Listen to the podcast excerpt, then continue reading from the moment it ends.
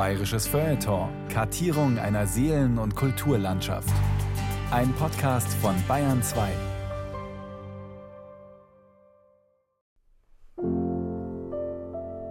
Jurahäuser, die haben ja unglaublich schöne Proportionen. Die Jurahäuser waren einfach nur ein altes Klump, denen nachgesagt wurde, sie wären feucht. Es ist wirklich so eine Tendenz in den letzten Jahren, dass sich diese Abbruchanfragen gehäuft haben. Kein noch so hoher Geldbetrag kann ein weggerissenes Haus ersetzen. Ich habe Zeiten erlebt in den 1990ern, wo dann auch manche der Referenten wirklich von Bauern mit dem Gewehr vom Hof gejagt worden sind, weil die sich einfach nicht der Denkmalpflege beugen wollten. Also eine Stube ist meistens quadratisch, 5 auf 5 Meter. Das finde ich ein wunderschönes Maß. Ich möchte nicht wissen, wie viel von den Bürgern gesagt haben, sag mal, spinnt ihr, wer doch nicht diese alte Burg da kaufen und euch das antun und das Ding muss weg und das ist ein Schandfleck. Äh, diese Stuben haben eine unglaubliche Harmonie. Vier Fenster ums Eck, sodass die Sonne herumwandert. Es hat schon böse ausgeschaut. Aber ich habe dann jeden Abend, wenn ich rausgegangen bin, habe ich gesagt, jetzt hast du so lange gewartet, bis ein Idiot kommt und dich herrichtet. Und jetzt hältst gefälligst auch noch die paar Monate raus, bis es soweit ist. Abenteuer Jurahaus. Müll der Geschichte oder Baujuwel mit Zukunft. Ein Feature von Eva Demmelhuber. Die Jurahäuser sind nach ihren paar hundert Jahren, die es gelebt haben, einfach auch eigenständige Persönlichkeiten. Und die darf man nicht abreißen. Es ist noch gar nicht so lange her. Da gab es im fränkischen Jura, in den Tälern, neben saftigen Wiesen und munteren Bächen, an den Hängen zwischen würzig duftender Heideflora und bizarrem Felsengestein, auf den Höhen, am Rande von ausgedehnten Laub- und Nadelwäldern, malerische Dörfer und Gehöfte, die sich völlig harmonisch an ihre natürliche Umgebung anlehnten. Die Häuser strahlten Ehrlichkeit, Genügsamkeit, Geborgenheit und Gemeinsinn aus. Ihre Bauweise war einfach und zweckmäßig. Sie trug die Handschrift der alten Baumeister, die mit viel Gespür, Erfahrung und handwerklichem Können das richtige Maß zu finden wussten, ohne Vorschriften, ohne Bauordnungen. Da stimmte die Lage, die Form, das Material und die Konstruktion. Alle Baustoffe stammten aus der heimatlichen Umgebung. Die Bruchsteine der Mauern, der Kalkmörtel, die Kalktünche und die Kalkplatten der Dächer, bemoost und im Sonnenlicht wie altes Silber blinkend. Das Jurahaus ist wie ein Fels, eine Arche, eine grandiose Antwort auf eine grandiose Landschaft. So beschreibt Bayerns einstiger Landschafts- und Architekturpapst Dieter Wieland diese trutzig wehrhaften Bauten in seiner berühmten Fernsehreihe Topographie Bayern. Graue Eminenzen längst vergangener Zeiten, die Hunderte von Jahren Wind und Wetter trotzten, Mensch und Tier beherbergten, die es fast ein Jahrtausend mit uns ausgehalten haben, obwohl wir sie nicht immer gut behandelt und mit dem Wirtschaftswunder der 1950er sogar verachtet haben, als altes Glump mit dem Stigma armer Leutebehausungen.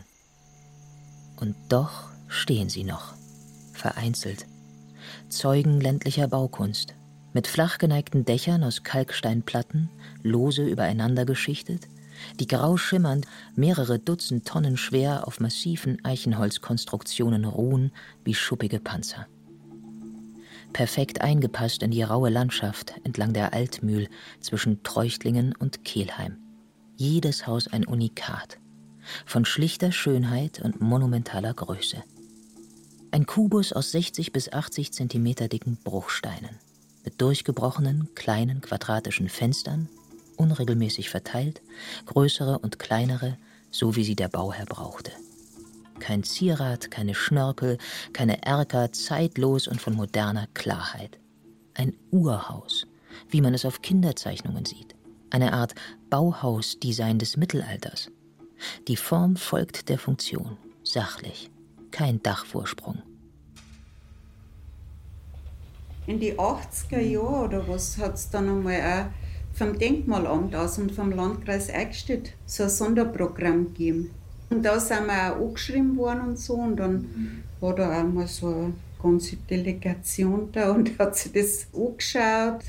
Obwohl das Dorf sie für verrückt erklärt hat, hat Anni Zierer, Bäuerin in Erlingshofen, einem Ortsteil von Kinding, als eine der wenigen Einheimischen den einstmals größten Hof am Ort saniert. Ja, es war keine leichte Entscheidung, nicht das Ganze finanziell, aber wir haben ja von der Landwirtschaft gelebt. Also darum steht wahrscheinlich auch das Haus noch, weil mein Vater nicht in die Arbeit gegangen ist. Und dadurch ist halt das nicht so schnell weggerissen worden, das Haus. Ein Prachtstück von einem Jurahaus. Breit steht das mehrere hundert Jahre alte Wohnstallhaus am Dorfplatz. Ein mächtiger Kubus. Feine Putzeinfassungen gliedern die Fassade und zeichnen die Geschossdecken nach. Davor ein Bauerngarten mit Stangenzaun. Ohne dieses Jurahaus hätte die Gemeinde ihr Zentrum verloren. Der Dorfplatz wäre nicht mehr erkennbar, verschwunden in der gesichtslosen 70er-Jahre-Optik. Ja, so ein Ortshaus zum Herrichten sind schon Abenteuer, wenn man auch weiß, was. Aber wir haben schon gerechnet, dass einiges auf uns zukommt. Die Decken in der Stube drüben, ne? Ja, das die Decken, die haben wir gar nicht gewusst, dass da so ein Holzdecken drunter ist. Die war verputzt. Und dann äh, mit dem Unterfangen ist uns ja die ganze Ostseite hat sich 10 cm vom Gübe weggelöst. Und dann waren wir da gestanden, ja, was machen wir jetzt? Dann haben wir natürlich wieder warten müssen auf den Herrn Dr. Marschall vom Denkmalamt. Vier Wochen haben wir uns nicht weitermachen trauen, weil wir gesagt haben, wenn ihr das nicht für gut heißt, dann streichen sie unseren ganzen Zuschuss und alles. Und da haben sie ihm Angst gehabt, dass uns dann die Roskuchel bricht und dass das dann anders gemacht wird und so. Und da, da war halt das, wie so ein offenes Puppenhaus für den Strauß her, war die Mauer weg. mein Gott, hat schon brutal ausgeschaut, das Ganze. Ein typisches Wohnstallhaus der besonders imposanten Art. Vom Mittelgang geht rechts die Stube weg, mit einem Prachtexemplar der alten gusseisernen Öfen vom Hüttenwerk Obereichstätt. Dahinter die gewölbte schwarze Küche, von der aus auch der Stubenofen beheizt wird und früher über offenem Feuer gekocht und in einem großen Kamin geräuchert wurde. Auf der anderen Seite des Ganges waren die Stallungen. Da haben wir Keikoden und Nachzucht halt. Das war im Haus drinnen. So sechs Kei und auf der Seite drin dann paar Jungstickler und ein paar Kaiberler. Und noch war, anschließend war dann der Saustall. Es waren auch noch so alte Kobi, wie es früher gewesen sind, so Saukobi. In Gmorsteyer hat er immer gehabt, mein Vater noch, gell? Gemeindepullen hat es da noch gegeben. Der Zuchtstier war das fürs ganze Dorf. Da haben dann die, die Bauern, da war ein Co praktisch gegründet hat, sind dann gekommen und der hat die dann deckt, ja. Und Sie haben keine Kinder. Das geht doch gar nicht. wir haben da nicht so schauen dürfen. Das war ja das. Da haben wir Gurteln gekriegt, dass man da nicht so schauen hat dürfen. Bis zu ihrer Hochzeit schleppten Hans und Anni Zierer Hofmeier noch tausende Eimer Blähtonsteine nach oben in den Hohlboden auf dem Speicher, über den sich ein gewaltiger Dachstuhl aufwaltet, fast kathedralenähnlich, über den die Zimmerer das Gewicht der tonnenschweren Kalkplatten auf die Mauern ableiteten. Da haben wir schon drei Monate gearbeitet mit dem Unterfangen und mit dem lässt jetzt an den Backer kommen und wegschämen, das alte Klump. Also da waren wenig, die wo da dafür gewesen sind. Der Edi hat die unterstützt. Der, der Lindner, der hat ein bisschen vor uns das mhm. gemacht, aber bei denen war ja auch bald was schief gegangen. Die haben da auch Rassen gearbeitet und plötzlich ist ein ganzes Stück von der Mauer raus. Da ist der Bruder gerade noch weggekommen. Versorgt euch zwei, die zwei Burschen. Edi Lindner war der zweite Verrückte im Dorf, der sich für den Erhalt der alten Anwesen einsetzte. Obwohl der Maurer schon in einem neuen Haus wohnte, richtete er doch noch sein Elternhaus aus dem 18. Jahrhundert her und zog wieder zurück in das Wohnstallhaus mit reichem Fachwerkgiebel und angebautem Brotbackhaus. Das ist halt alles überall enorm. Jedes Haus ist gleich, ob das in Hamburg ist oder da bei uns. Und das ist ja das Schöne, dass man den Charakter verdauert zeigt. Und wenn wir woanders Skifahren, dann ist es immer schön, wenn wir da so wie die gelebt haben. Weil so brauche ich ja nicht fortfahren, wenn überall alles gleich ist. Dann die Haustüren überall, diese Fertigtür, Aluminium, zack, ohne Herz und Seele zum Teil. Bewacht ein altes Bauwerk mit ängstlicher Sorgfalt. Bewahrt es um jeden Preis vor dem Zerfall. Zählt seine Steine wie die Edelsteine einer Krone. Stellt Wachen ringsherum auf, wie an den Toren einer belagerten Stadt. Bindet es mit Eisenklammern zusammen, wo es sich löst. Stützt es mit Balken, wo es sich neigt. Tut dies alles zärtlich und ehrfurchtsvoll und unermüdlich. Und noch manches Geschlecht wird unter seinem Schatten erstehen, leben und wieder vergehen. John Ruskin, Die sieben Leuchter der Baukunst. Also wo schläft Kasimir? Und Kasimir wird bösartig, wenn man weckt. Der mag sich Ruhe am tagsüber, weil er nachts ja beschäftigt ist mit den Gespenstern. Die Leute verbinden halt mit einem Schloss, ein Schlossgespenst. Dann haben die Kinder eines Tages eben eines erfunden und haben es Kasimir getauft und haben gesagt, der schlaft da unten.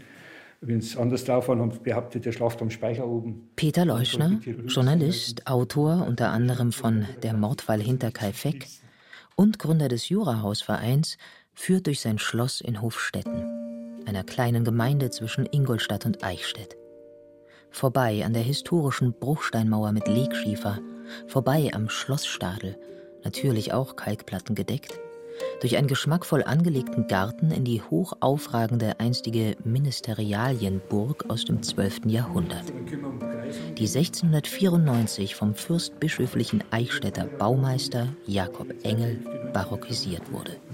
Und da ist vor 200 Jahren, da war eine Küche, wo drüber die barocke Toilettenanlage ist von 1690. Das heißt, man hat hier runtergeschissen auf Deutsch. Das waren zwei Fäkalschächte, weil oben zwei Sitznischen sind für zwei Personen, die gleichzeitig nebeneinander wie in den römischen Latrinen, wo es zu Zehnter nebeneinander hocken. Der Fürstbischof musste auch nicht alleine sitzen. Und äh, wenn wir jetzt hier das geöffnet haben und haben hier die Dusche eingebaut, kam die luftgetrocknete Scheiße, äh, war eine Überraschung, ja. Suche jemanden seit Jahren, der die, die luftgetrockneten Fäkalien untersucht. Dann kann man anhand der Kerne, die da drin sind, wissen wir, welche Sorten die an Obst gehabt haben und so weiter. Aber ich finde im Moment niemanden. Das Schloss hat Leuschner 1974 erworben, in einem ziemlich maroden Zustand. Traum und Albtraum zugleich. Nach jahrzehntelanger Sanierung erstrahlt es heute mit Pallas und Bergfried in barocker Architekturmalerei. Mit Ringmauer und einem repräsentativen Treppenaufgang in neuem Glatz. So dürfte das Juraschloss die fürstbischöflichen Jagdgäste im 17. Jahrhundert empfangen haben, wo die Treiber dem Adel schon mal kapitale Hirsche vors Gewehr schoben. Denn ein Erfolgserlebnis stimmte die Herrschaft gnädig. So wurden in ein paar Tagen 170 Hirsche, 80 Wildschweine und jede Menge Füchse, Dachse und Wölfe erlegt. Die fränkische Alb mit ihren riesigen Wäldern aus Buchen und Eichen zog knapp 1000 Jahre vorher auch die Frankenkönige an. Karl der Große etwa und sein Vater, Pippin der Kleine, schätzten die einst wildreiche Gegend. Der Schlossherr von Hofstetten dürfte selten dagewesen sein. Er litt an Nierenstein, wie viele Herrscher damals.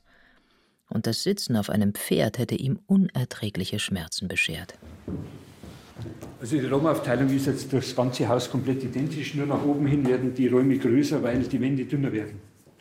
Das macht dann pro Raum 5, 6, 7 Quadratmeter aus. Vorbei am hölzernen Empfangschef einer Papstskulptur. Welcher weiß man nicht. Geht es edel auf schweren Holzdielentreppen und Juramarmorabsätzen unter einem Kreuzgratgewölbe hinauf in die Belletage des Schlosses.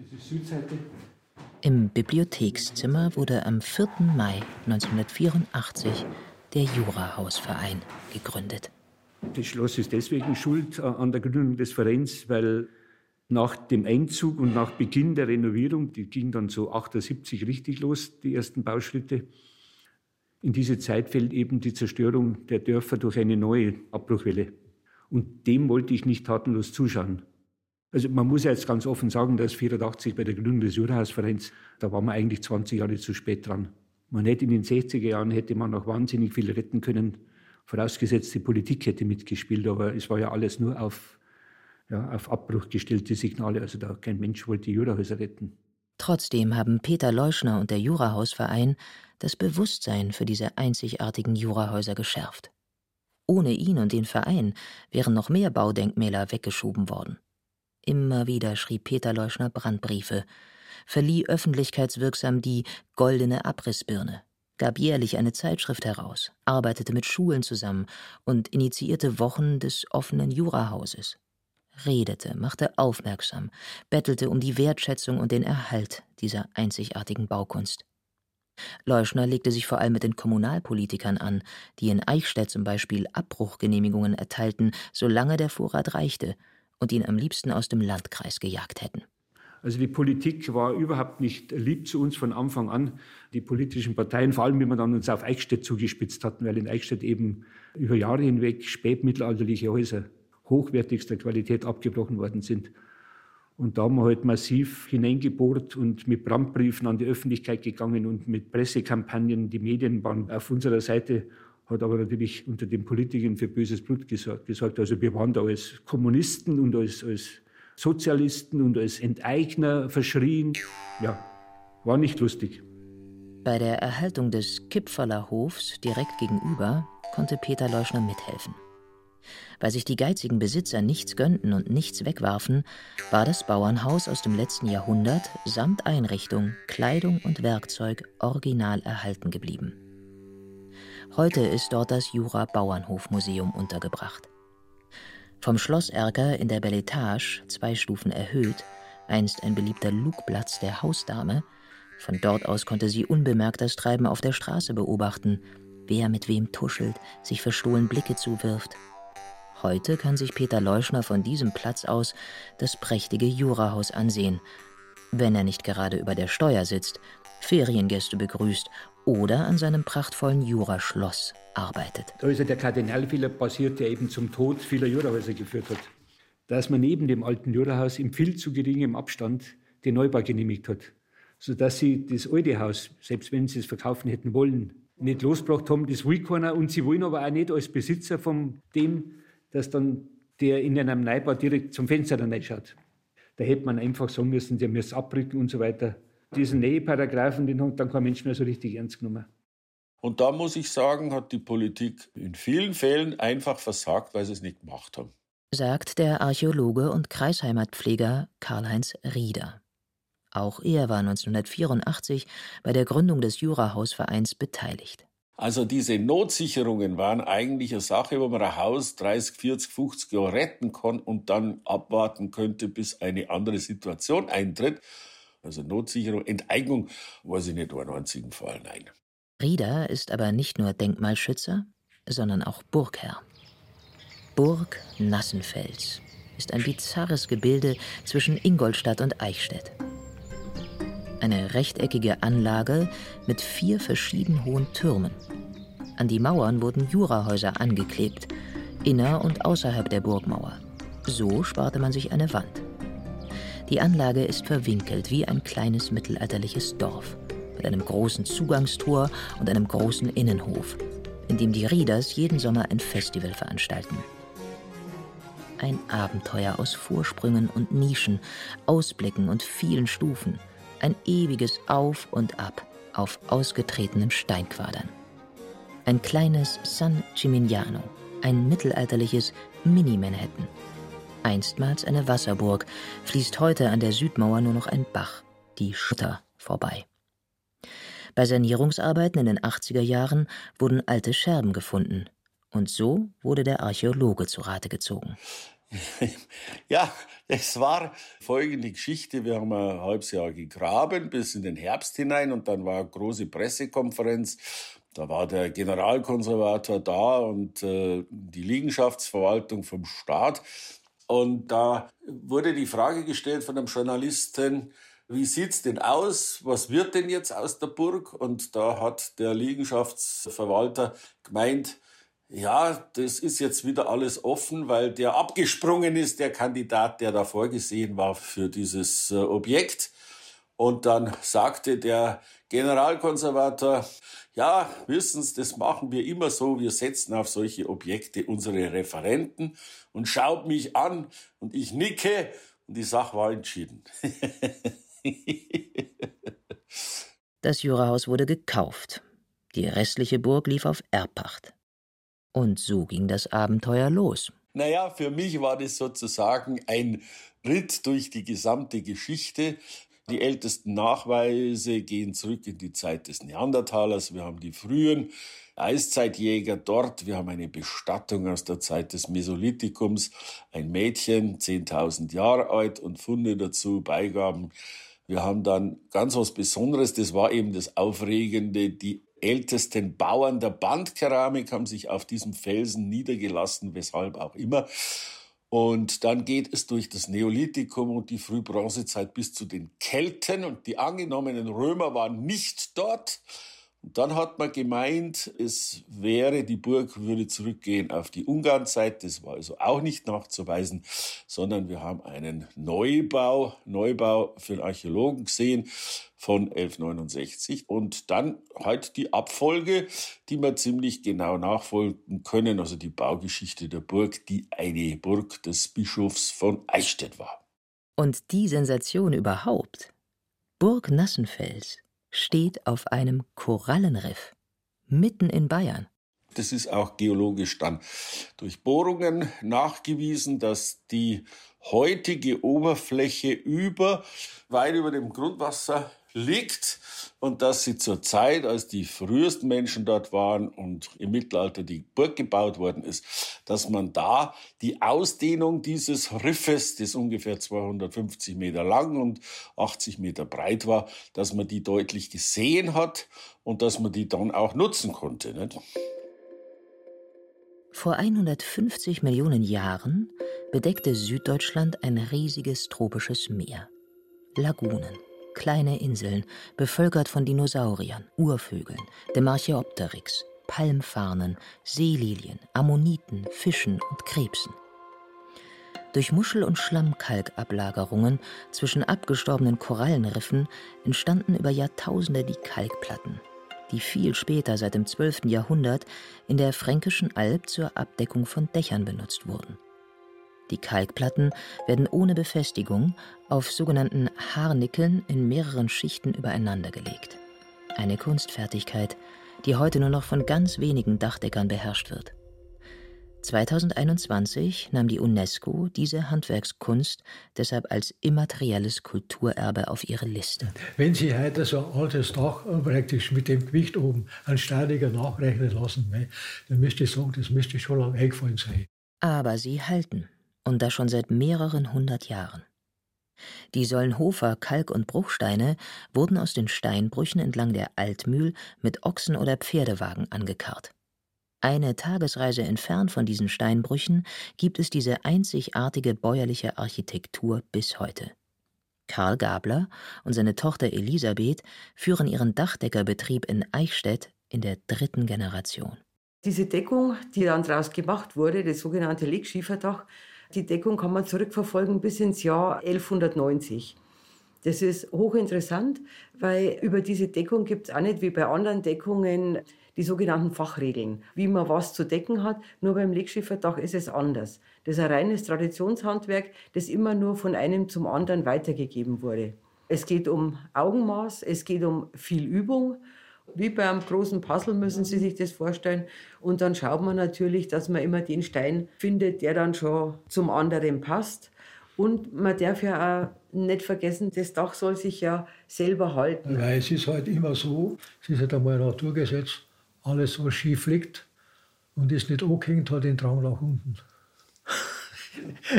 ja. Und natürlich haben die Gablers auch ein Jurahaus gerettet. Das war eigentlich ein tolles Haus und es war seit 1600 irgendwann ein Bäckeranwesen. Im Erdgeschoss der Backofen, die Backstube unten und oben drüber Wohnung. Und das Nette war dann auch, wo die Mieter heraus waren und wir das Herrichten angefangen haben, da haben wir den Backofen rausgemacht und dann ist uns von oben ein Stück Decke runtergefallen und das war nämlich genau die Dusche. Die haben quasi die Dusche, äh, der Boden war mit der Backofen, da war es dann anscheinend immer schön warm drin. Aber da, ich meine, wenn Sie das vielleicht interessiert, wir haben obenrum dann im ersten Stock, wir haben einen alten Maurer gehabt. Ja, dann haben wir da einen Kamin weggerissen. Und das muss einmal ein altdeutscher Kamin gewesen sein. Und jetzt war die ganze Wand korallenschwarz. Und Sie wissen ja, wenn Sie sowas wieder putzen, das drückt sie immer wieder durch. Ne? Also müsste man die Wand auch rausreißen. Dann hat er gesagt, na, hat gesagt, das machen wir nicht, da habe ich ein Mittel dafür. Holst einen Eimer Kuhscheiße. Und mit dem, hat er gesagt, schmierst du die ganze Wand an, zweimal, und dann putze ich drüber. Da ist bis heute noch nichts durchgegangen. All das Hausmittel hat er ohne Chemie.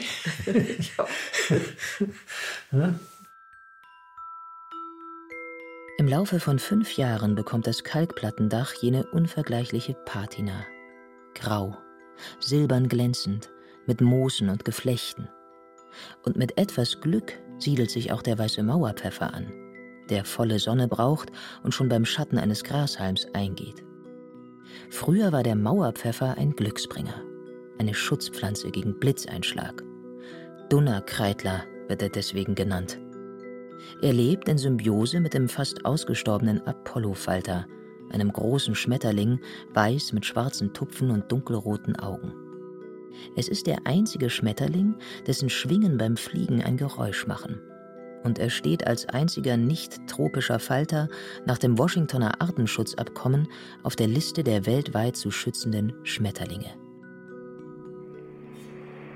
Wir reden zwar viel von Heimat, aber wenn es darauf ankommt, dann passen wir. Man hatte sich so viel vom Altmühl-Jura-Haus Sonderprogramm versprochen, aber auch dieses Programm hat nur für wenige wichtige Objekte gereicht, für durchschnittlich fünf bis sechs Häuser im Jahr.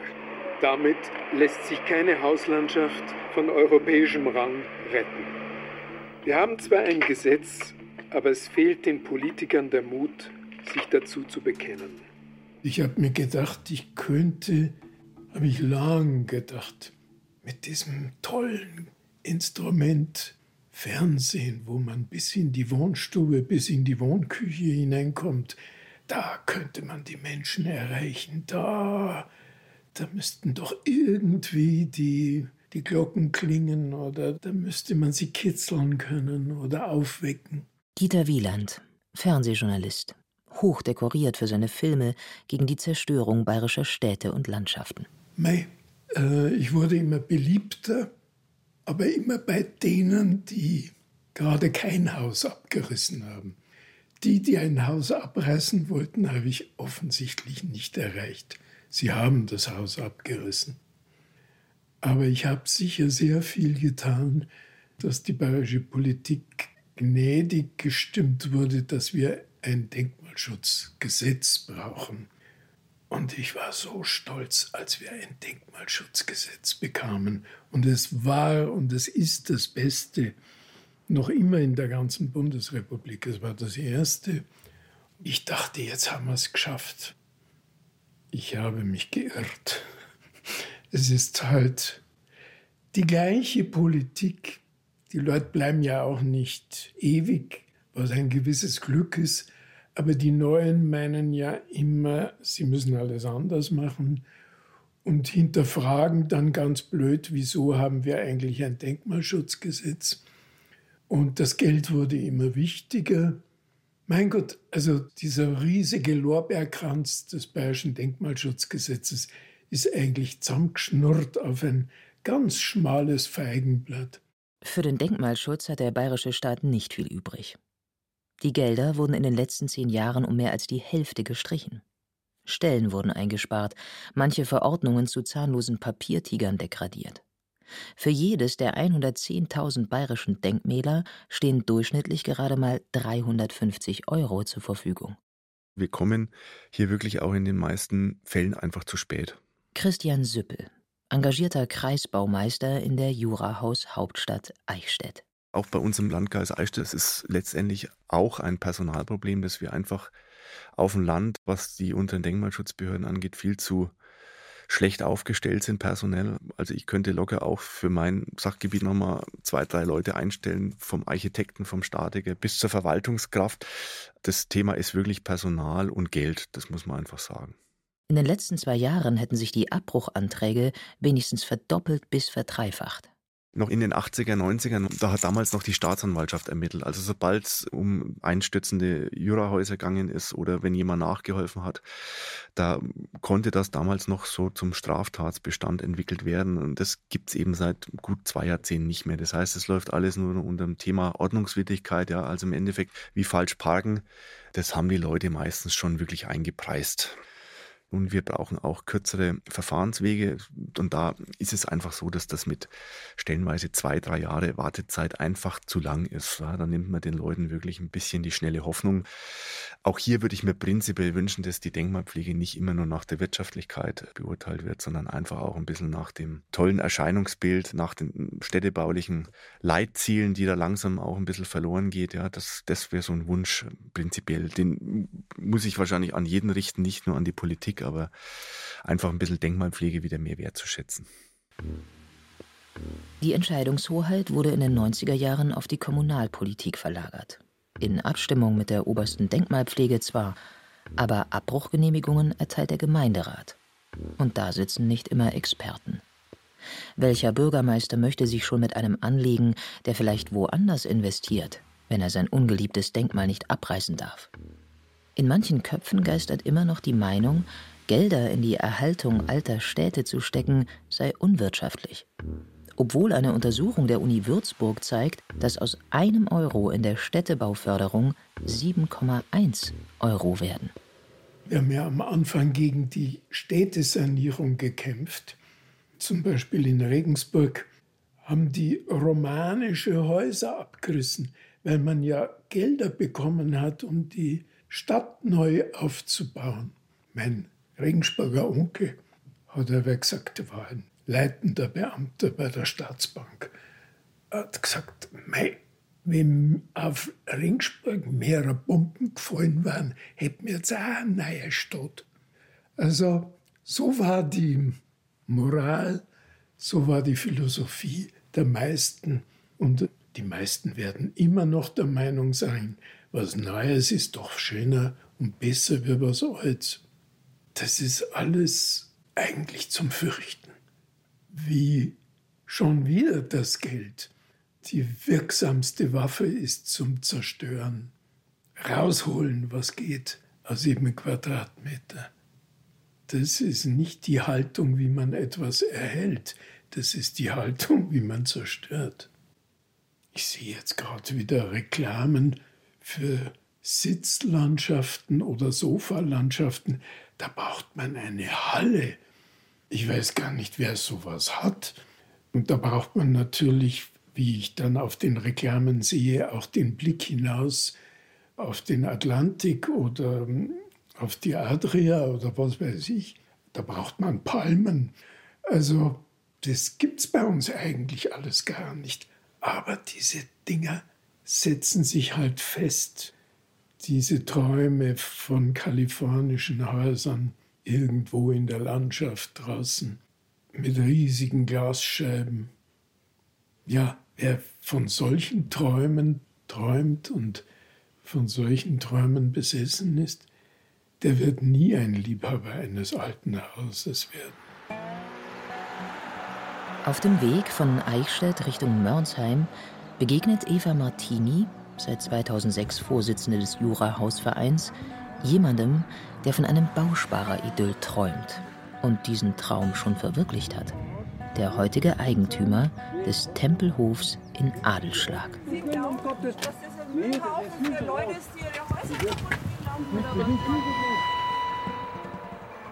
Der Gutshof des Ritterordens der Templer wird 1214 zum ersten Mal erwähnt gehörte dann 1322 dem Bischof von Eichstätt und fiel nach der Säkularisation an Privatleute.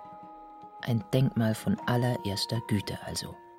Mit Kapelle, Wirtschaftsgebäuden und einer Barockvilla mit Kalkplattendach. Erbaut von Jakob Engel. Bereits in den späten 1990ern ließ der Eigentümer den riesigen 80 Meter langen Jurastadel abbrechen, der den Gutshof auf einer Seite begrenzte. Das Juradach der zweigeschossigen Herrenvilla ist längst eingebrochen. Bäume wachsen aus dem Dachstuhl. Die Fassade ist mit Efeu zugewuchert. Man sieht, hier wartet einer darauf, dass dem 200 Jahre alten Gemäuer das Rückgrat bricht und der Hausherr das Denkmal endlich wegschieben darf. Keine zehn Meter davon entfernt hat sich der Besitzer schon ein Flachbungalow hingestellt. Genehmigt, obwohl das Umfeld eines so hochrangigen Denkmals per Gesetz zu schützen ist. Was mir wirklich auf die Seele drückt, das ist so zuzuschauen, wie die Sachen kaputt gehen. Ich habe jetzt heute wieder, wie ich da am Tempelhof fotografiert habe, da hat es mir vorher schon irgendwie so ein bisschen in den Hals zugeschnitten. Da ich gedacht, da, da muss ich jetzt vorbeifahren und muss das sehen und fotografieren, wie das zusammenfällt. Ich habe 2020 äh, den Landrat darauf aufmerksam gemacht. Es hat dann wohl auch irgendwelche Gespräche mit den Eigentümern gegeben. Jetzt ist das Dach komplett eingebrochen, die Barockdecken durchschlagen. Äh, also ein dreistöckiges Gebäude, wirklich herrschaftlich.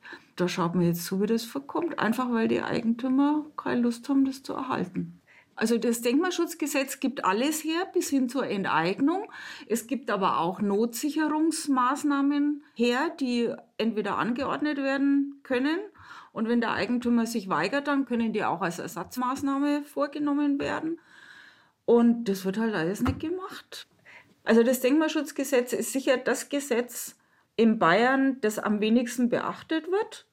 Also man stelle sich mal vor, Umweltschutzgesetze, also jemand hat jetzt einen Tank voller Altöl und der sagt jetzt, das ist mir zu teuer, das zu entsorgen, ordnungsgemäß, das kippe ich jetzt in die Landschaft. Den wird man einsperren, zumindest wird er erhebliche finanzielle Strafen auf sich nehmen müssen. Und wenn einer sein Baudenkmal verfallen lässt, da schaut man zu. Ich äh, halte es für ganz wichtig, dass wir nicht unsere Vorstellungen überziehen und für die Menschen unverständlich werden. In der alten Münze in München, wo die oberste Denkmalpflege beheimatet ist, hält man von Eva Martinis Argumenten nicht viel. Für Generalkonservator Matthias Pfeil ist der Gang vor den Kadi allenfalls das allerletzte Mittel. Der Konflikt, das heißt die gesetzliche Keule, die führt in der Regel nur dazu, dass es ewig lang dauert. Da hat natürlich jeder das Recht, auch in Widerspruch zu gehen gegen einen Bescheid. Und wenn sie vor Gericht sind, ist es eigentlich schon zu Ende. Oder zumindest es wird deutlich schwieriger. Unser Ziel ist, das Ganze nicht vor die Gerichte zu bringen. Wir haben jetzt eine Taskforce Denkmalpflege seit ein paar Monaten. Das sind zwei junge Kolleginnen und Kollegen, die sich speziell um die Gebäude kümmern, für die es aussichtslos zu sein scheint. Das kann verschiedene Gründe haben. Das kann sein, dass der Eigentümer einfach keine Lust hat. Das kann sein, dass man zwischen irgendwelchen Gerichtsverfahren stecken geblieben ist und das Gebäude 10, 20, 30 Jahre lang nicht instand gesetzt worden ist. Die sammeln wir gerade, die Fälle. Ganz grob geschätzt um die 3000. Das haben wir zum Teil schon erfasst. Und was mich freut, ist, dass der Landtag uns diese beiden Stellen speziell zu dem Thema zur Verfügung gestellt hat. Und dann schauen wir gemeinsam mit der Politik, was kann man machen. Zwei Stellen für 3000 gefährdete Baudenkmäler für ganz Bayern. Christine Ort, bis 2015 vier Jahre lang Koordinatorin beim Projekt Jurahaus, schreibt gerade im Fach Ethnologie an einer Doktorarbeit über das Verhältnis von Haus und Bewohner, das Beziehungsgeflecht. Warum entscheidet sich der eine für den Erhalt eines Jurahauses, der andere dagegen? Ich bin in dieser damaligen Tätigkeit mit sehr vielen Menschen in Kontakt gekommen und ich habe die Erfahrung machen dürfen, dadurch, dass ich keine Behörde offizieller Art war, also sprich kein Amt, niemand, der irgendwie überprüft oder in irgendeiner Art Einfluss nehmen möchte, sondern lediglich unterstützend tätig sein möchte. Wenn diese Hemmschwelle genommen ist, dann ist da sehr viel geholfen. Und ich weiß nicht, welche Behörde das äh, leisten kann, ob es eine Behörde sein muss. Ich glaube das nicht mal. Ich denke immer an diese Monumentenwacht, die es gibt in den Niederlanden und in Belgien. Das ist eine Organisation, eine Vereinigung, die sehr neutral arbeitet, aber das sind Menschen, die von Denkmälern eine Ahnung haben. Inwieweit das geprüft ist, weiß ich nicht. Es sind mit Sicherheit auch viele Eigentümer, die dann eben aus eigenen Erfahrungen sprechen. Und die sind Ansprechpartner für ähm, Eigentümer von historischen Objekten. Und zwar nicht nur äh, bis zur Sanierung, sondern durch die Sanierung hindurch und sogar danach. Und das ist so ein Begleiteffekt. Man nimmt jemanden an der Hand und begleitet den. Den würde ich mir wünschen. Das ist auch diese Erfahrung aus dem Projekt Jurahaus, dass das sehr dankend angenommen wird. Und auch wichtig und nicht zu unterschätzen, finde ich, ähm, in den Schulen anzusetzen, was bereits passiert.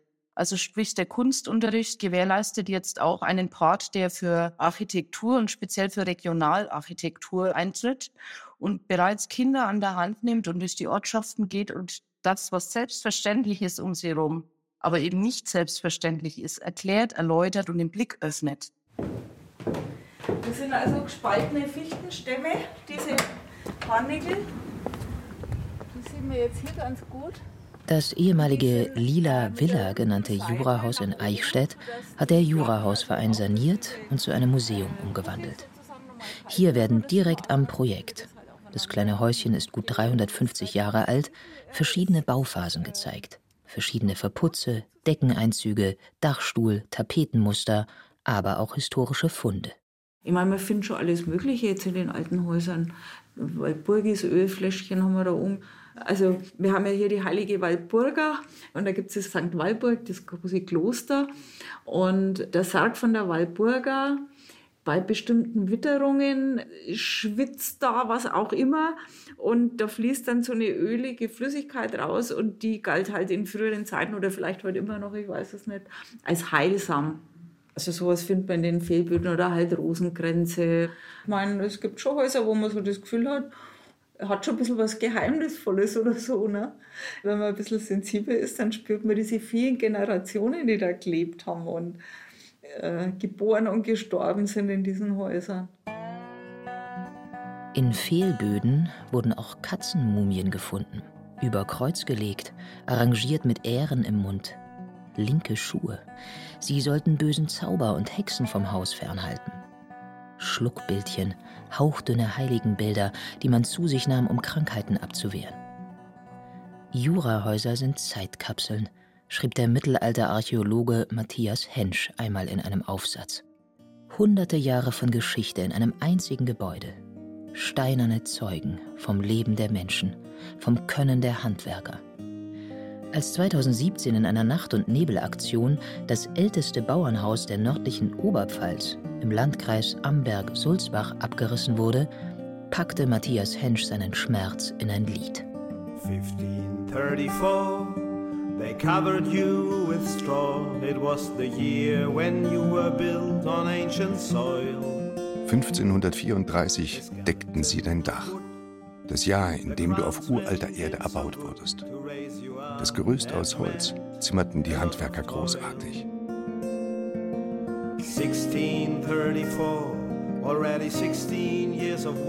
1634 tobte der Krieg schon 16 Jahre und würde noch 14 Jahre dauern. So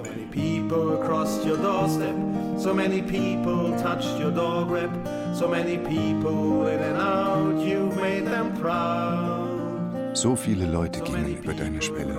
So viele Menschen berührten deine Türklinke. So viele Menschen erfülltest du mit Stolz. Aber jetzt musst du sterben. Von der Hand deiner eigenen Kinder. Von der Hand derer, die dich einst zu Hause nannten. Du fällst zu Boden, auf dem du so lange aufrecht standst, fast ein halbes Jahrtausend. Mich rührt es zu Tränen.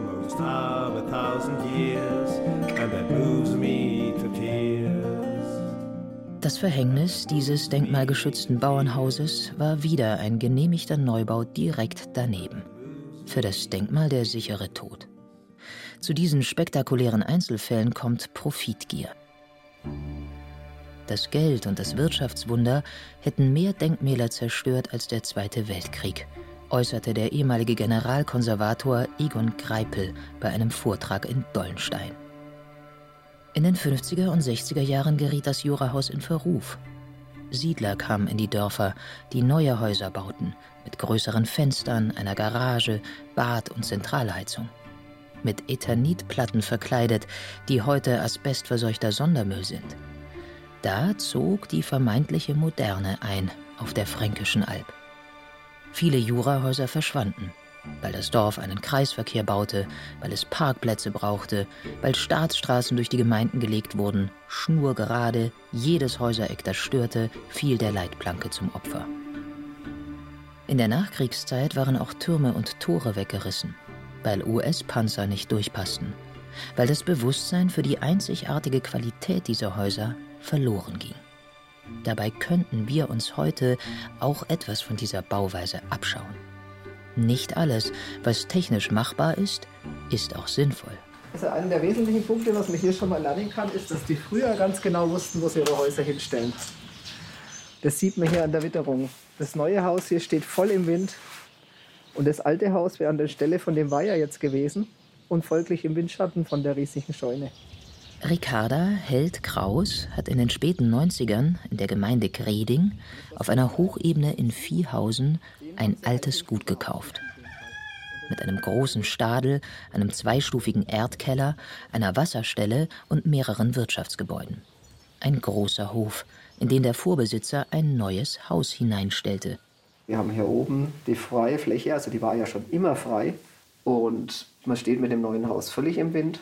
Und hier ist es ganz unterschiedlich. Sie kann schon bei den ersten Sonnenstrahlen draußen Ja. sitzen. Das merkt man sofort, also die Fassade, die speichert die Wärme unheimlich. Dann ist man nach vorne gegangen und äh, da war es dann total kalt, musste man sofort wieder Jacke anziehen. Also Und es ist auch der Unterschied mit der Mauer eben. Die wussten ganz genau, was sie tun mit dieser Mauer und diesen Dreieckstein hoch diesen Wind umleitet. Deshalb hatten die auch das Haus so stehen, die, Mauer, das, die Scheune so stehen und natürlich das Bauernhaus, das wussten die ganz genau. Ja, und ich meine, vom Bauernhaus ist ja leider nichts mehr da gewesen, also konnte man das ja auch nicht mehr Mhm. retten. Das hatte der schon abgerissen. ich glaube, wenn die Mama sich das raussuchen könnte, würde sie wahrscheinlich auch lieber hier wohnen als vorne. Die alten Baumeister wussten sehr genau, was sie und warum sie was so und so bauten. Mit dem Mörtelgeruch sind wir wirklich aufgewachsen. Mein Vater war ja selbst Maurermeister und uns wurde ja das Bauhandwerk in die Wiege gelegt. Also, wie gesagt, sieben Geschwister, alle von den sieben Geschwistern sind im Bauhandwerk tätig. Ob das Maurer, Zimmerer oder Schreiner sind, die ganze Palette ist hiermit abgedeckt. Der Architekt Paulus Eckerle wuchs in einem Jurahaus auf. Er weiß um die ärmlichen Verhältnisse, aber auch um die hohe Qualität dieser Häuser. Deswegen nimmt er in seinen Entwürfen viel von den alten Formen auf und führt sie in die Moderne. Von dem Jurahaus kann man natürlich sehr viel lernen. Der Ausspruch weniger ist mehr ist natürlich beim Jurahaus bestens aufgehoben. Beim Jurahaus gibt es ja nur ganz, ganz wenige Materialien, Stein und Holz. Es gibt da keinen Kunststoff, es gibt kein Silikon, es gibt da gar nichts. Also insofern ist es ja absolut natürlich und absolut CO2-neutral. Hier gibt es ja überhaupt keine Chemie, hier gibt es keine Schadstoffe, hier gibt es keine Sondermüllgeschichten. Das gibt es hier einfach nicht. Paulus Eckerle schwärmt vom angenehmen Raumklima, von der Strahlungswärme des Kachelofens oder den Wandheizungen, die man heute oft in die alten Bruchsteinmauern einbaut, von der Klarheit der Form und des Materials. Diese Anmut, diese Ausstrahlung und dann natürlich diese Anordnung in der Topografie. Jeder Planer, der eine gute Architektur machen will, würde gern so bauen. Meine Einstellung ist die, dass man die noch vorhandenen alten Gebäude erhält, saniert, dass man die Neubauten dann in eine regionale Richtung bringt und zwar nicht als Kopie der Tradition, sondern als Weiterführung der alten Bauweise. Aber es sollte halt so sein, wenn man durch diese Hauslandschaft vom Alpental durchfährt, sollte man trotzdem ablesen können, dass man sich im Alpental bewegt. Es hat uns gefunden, kann man sagen. Wir sind mal mit dem Auto dran vorbeigefahren hier an dem Haus. Meine Frau hat sich gleich schockverliebt und ich war ein bisschen skeptisch, weil ich gesehen habe, was da alles zu machen ist. ne. Es war zwar schön rausgeweißelt, aber ich habe gesehen, da ist keine Heizung da. Ein paar so Asbestöfen standen drin. Ja, und wenn was länger leer steht, es Ja. muffelt und es ist jetzt Feucht. nicht unbedingt so einladend. Aber trotzdem, irgendwie hat es mich gepackt und ja, dann ging's los. Ein idealer Ort für ein Künstler-Ehepaar. Ein altes Wohnstallhaus mit einem Jurastadel in Kinding auf halber Strecke zwischen München und Nürnberg. So begann bei einem Ausflug über Land das Abenteuer mit einem ortsprägenden Denkmal. Viel Platz, ein verwunschener Garten mit eigenem Brunnen. Wie früher wo mittellose Künstler mit ihren Werken bezahlten, konnte der Maler Viktor Kraus zum vereinbarten Kaufpreis dem Vorbesitzer noch ein Tauschgeschäft abbringen. Den Einbau einer Heizung. Gemälde gegen Wärme. Und dann ging es los. Das Abenteuer Jurahaus. Man kann vielleicht sagen, in dem Wohnhaus haben wir halt zwei Jahre, ein, zwei Jahre bis es so intensiv gearbeitet und dann war es schön bewohnbar und dann Und dann wurde aber das Fürstoberlicht nicht genehmigt, das man braucht als Atelier oben. Denkmalamt hat ja Dann fing es wieder an. hat ja erst Ähm, wi- wirklich Steine in den Weg gelegt, indem sie gesagt haben, da darf kein Fenster rein. Da sage ich, ja, dann kann ich es nicht nutzen, dann mache ich es nicht. Und als es dann wirklich kaputt war und ich gesagt habe, jetzt kann ich es nur noch wegreißen lassen, dann haben sie uns auf Knien gebettelt, wir möchten es doch bitte, bitte, bitte renovieren oder wieder herrichten. Und wir dürfen auch jetzt das Oberlicht äh, am Dach machen. Wir haben natürlich oft gehört, ja, spinnt's ihr da Haufen Geld dafür zu zahlen und da reinzustecken. Ich sage immer, es gab drei Phasen. Die eine war, ihr seid bescheuert oder blöd oder so viel Geld für sowas. Ja. Und die zweite Phase war dann drüben der Umbau. Und dann als sowas, wenn das dann fertig ist, dann wird man durchaus auch beneidet. Und äh, das finden viele, die den, die Vorgeschichte vielleicht auch nicht kennen, dann, wow, ja, das ist ja super. Ja, jetzt heißt schon. Aber was es Hat sie bedeutet, schon schön gemacht. Sie es schon schön gemacht. Und das Gefühl, dass es auch eine Geschichte hat, so ein Haus. Und, und da ist auch hier vom Haus ganz interessantes Zeug rausgekommen, äh, Mord und Totschlag. Räuberpistolen, ja. Ja, da hat, Die da hat der, Bäuerin, die, die, Bäuer, eine Bäuerin hat ihren Knecht beauftragt, ihren Mann zu erschlagen. Was er Die hatte wahrscheinlich was mit dem Knecht oder was und der hat ihn dann mit der Axt erschlagen. Ja, die Frau äh, hat dann irgendwie auch noch mitgeholfen und dann ist der wirklich der Knecht verurteilt worden, ist aufgehängt worden und die Frau dann, glaube ich, mit Verspätung irgendwie auch zum Tode verurteilt. Also ganz tragisch. Das sind so alles. spannende Geschichten, die man dann da wo man denkt, was das alles gesehen und erlebt hat. Und das ist was für mich auch, was viel Wert hat. Ja, so dieses Gefühl, da ist was Gewachsenes, was. Nee, also wir haben es nie bereut. Keine Sekunde. Ja, das werden auch schon mal weggerissen. Das Richten kannst du auch nicht mehr anfangen. Weil da haben wir vor gemacht. Das steht nicht lang, das Dach drückt zusammen. Aber das drückt nicht rein, zusammen den Schnee nicht. So alte Kaluppen ist, sagt man, gell? Und da hatte die alte Kaluppen schon einige hundert Jahre auf dem Buckel. Jurahäuser sind wegen ihrer kompakten Bauweise fast unkaputtbar. Die massiven Eichendachstühle, die dicken Kalkbruchsteine, die handwerkliche Baukunst. Auch wenn sie einige Jahrzehnte leer stehen, geben die historischen Gemäuer nicht so schnell nach. In Büttelbronn, in der Gemeinde Langenaltheim auf halber Strecke zwischen Augsburg und Nürnberg, steht ein ehemals ortsprägendes Wirtshaus mit Weißbierbrauerei, Schnapsbrennerei und Landwirtschaft aus dem Jahr 1563. Das älteste Wirtshaus des Landkreises. Vom Dreiseithof ist mittlerweile nur noch das Hauptgebäude vorhanden. Jahrzehntelang versuchte es Alfred Obernöder zu verkaufen.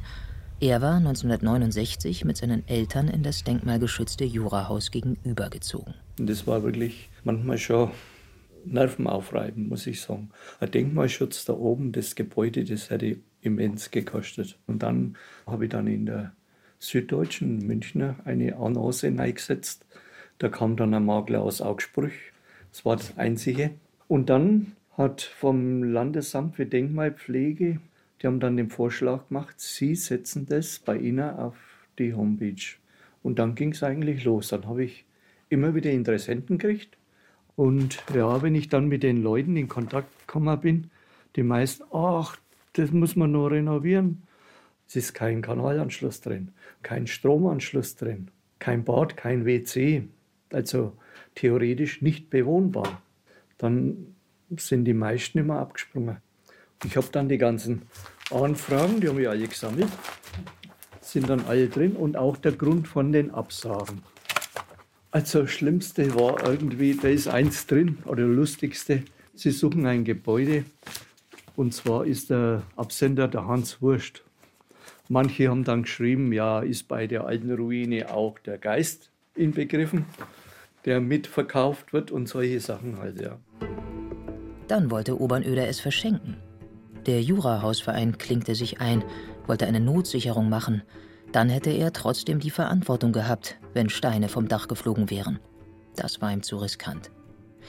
Zwischen Jurahausverein und ihm begann ein regelrechter Krimi. Dann stellte er fest, dass der Nachbar direkt seine Regenrinne auf das Korbhaus leitete. Weil es bei ihnen so eng war, konnte er nicht rum, hat er die Dachrinne rüber und bei uns in die Scheune hineingeleitet und auf die Balken darf. Und wie ich dann aufkomme, ich habe auch nicht immer kontrolliert, waren die Balken alle schon zusammengefallen, ein Riesenloch. Und dann habe ich mich aufgeregt, habe die Dachrinne weggemacht. Da gab es natürlich ein wenig Streit, aber dann war schon der erste Punkt gelaufen und ging dann so weit, dass als er sich dann der Giebel auf die Straße rausgeneigt hat, ich habe dann versucht mit Querbalken hinschrauben, weil es Fachwerk war. Ja, das ging ein, zwei Jahre gut und dann kam wieder mal ein Sturm. Das Ganze hat natürlich bei jedem Wind gewackelt. Es ist echt eine Belastung finanziell und psychisch auch gewesen. Je schlimmer was verfallen ist, umso teurer ist die Sanierung und umso weniger sagt man dann, man kann es sich leisten. Und speziell jetzt bei dem Objekt in Büttelbronn bei der Krone hat es ja auch Zuschusszusagen gegeben. Also es ist ja nicht so, dass ihm nicht geholfen worden wäre. Aber das Problem war halt, dass er stattdessen immer den Weg über die Abbruchanträge gemacht hat. Bürgermeister Maderer setzte sich ein, wollte das Anwesen kaufen, konnte es aber im Gemeinderat nicht durchsetzen. Der Tod der Krone war besiegelt. Die Abbruchgenehmigung 2019 erteilt. Wie ich als Bürgermeister und wir als Gemeinderat auf der Tagesordnung die Diskussion hatten, was machen wir mit dem Gebäude? Wollen wir es erwerben? Was könnte man machen? Ich möchte nicht wissen, wie viel äh, von den Bürgern gesagt haben, sag mal, spinnt ihr, wer doch nicht diese alte Burg da kaufen und, und, und euch das antun und das Ding muss weg und das ist ein Schandfleck und selbst aus der Bevölkerung.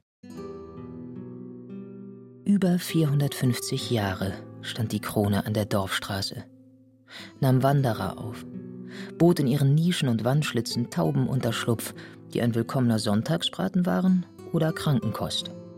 Das Gasthaus überstand den Dreißigjährigen Krieg. Fast alle anderen Gebäude im Ort wurden zerstört. Nur noch eine Familie wohnte in Büttelbronn. Das versuchte man mit österreichischen Exilanten wieder aufzufüllen. Der österreichische Kaiser duldete keine protestantischen Untertanen, also kamen Flüchtende aus der Linzer Gegend über Regensburg nach Büttelbronn.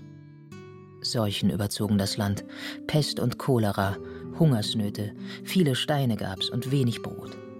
Dann zogen napoleonische Truppen durch, plünderten, schleppten Seuchen ein. Die Krone überlebte, sogar den Einzug der Moderne. Die Dorfstraße wurde verlegt und angehoben, direkt am Haus, sodass man aus der Wirtsstube nur stehend hinausschauen konnte, wer die Straße heraufkommt. Lastwagen und landwirtschaftliche Nutzfahrzeuge rumpeln vorbei, Vibrationen, für die ein Legschieferdach nie gedacht war. Lage mit dem Licht finde ich so angenehm eigentlich. Also man hat den ganzen Tag eigentlich die Sonne. Die Sonne geht da hinten auf und macht so einen Bogen. Und äh, abends gibt es auch sehr schöne Sonnenuntergänge.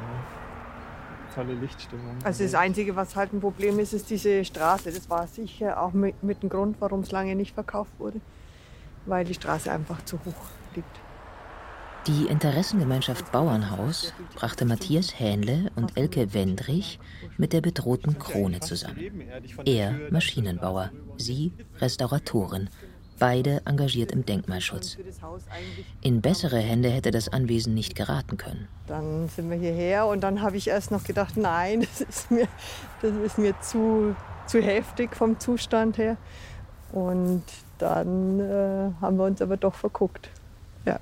Ja, es sieht ja jetzt schon ganz gut aus. Es war ja zugewachsen auch, man hat Teile gar nicht gesehen und man konnte teilweise auch gar nicht rein, weil es innen so zugeschüttet war von der Decke und dem Dach, was eingestürzt war. Und ja, man hat den Boden im Eingangsbereich äh, gar nicht gesehen, die Säulenhofener Platten in dem Schachbrett aber was sehr schön war damals, also der, der Vorbesitzer, der, der Alfred Obernöder, wollte ja eigentlich das Haus dann selbst noch räumen, weil ihm das, glaube ich, auch ein Bedürfnis war, dass es nicht so übergibt. Und dann haben wir gemeinsam geräumt und das war, glaube ich, sehr, sehr wichtig. Also für uns war es wichtig zum Ankommen hier und für ihn war es, glaube ich, auch wichtig, um sich so zu verabschieden. Und waren so ganz lustige Szenen dann immer wieder. Matthias und er saßen dann da unten im Keller und der Alfred hat so die Kindheitserinnerungen eigentlich zum Besten gegeben, so von seiner Oma erzählt und fand ich einfach nochmal eine ganz gute Zeit für uns beide.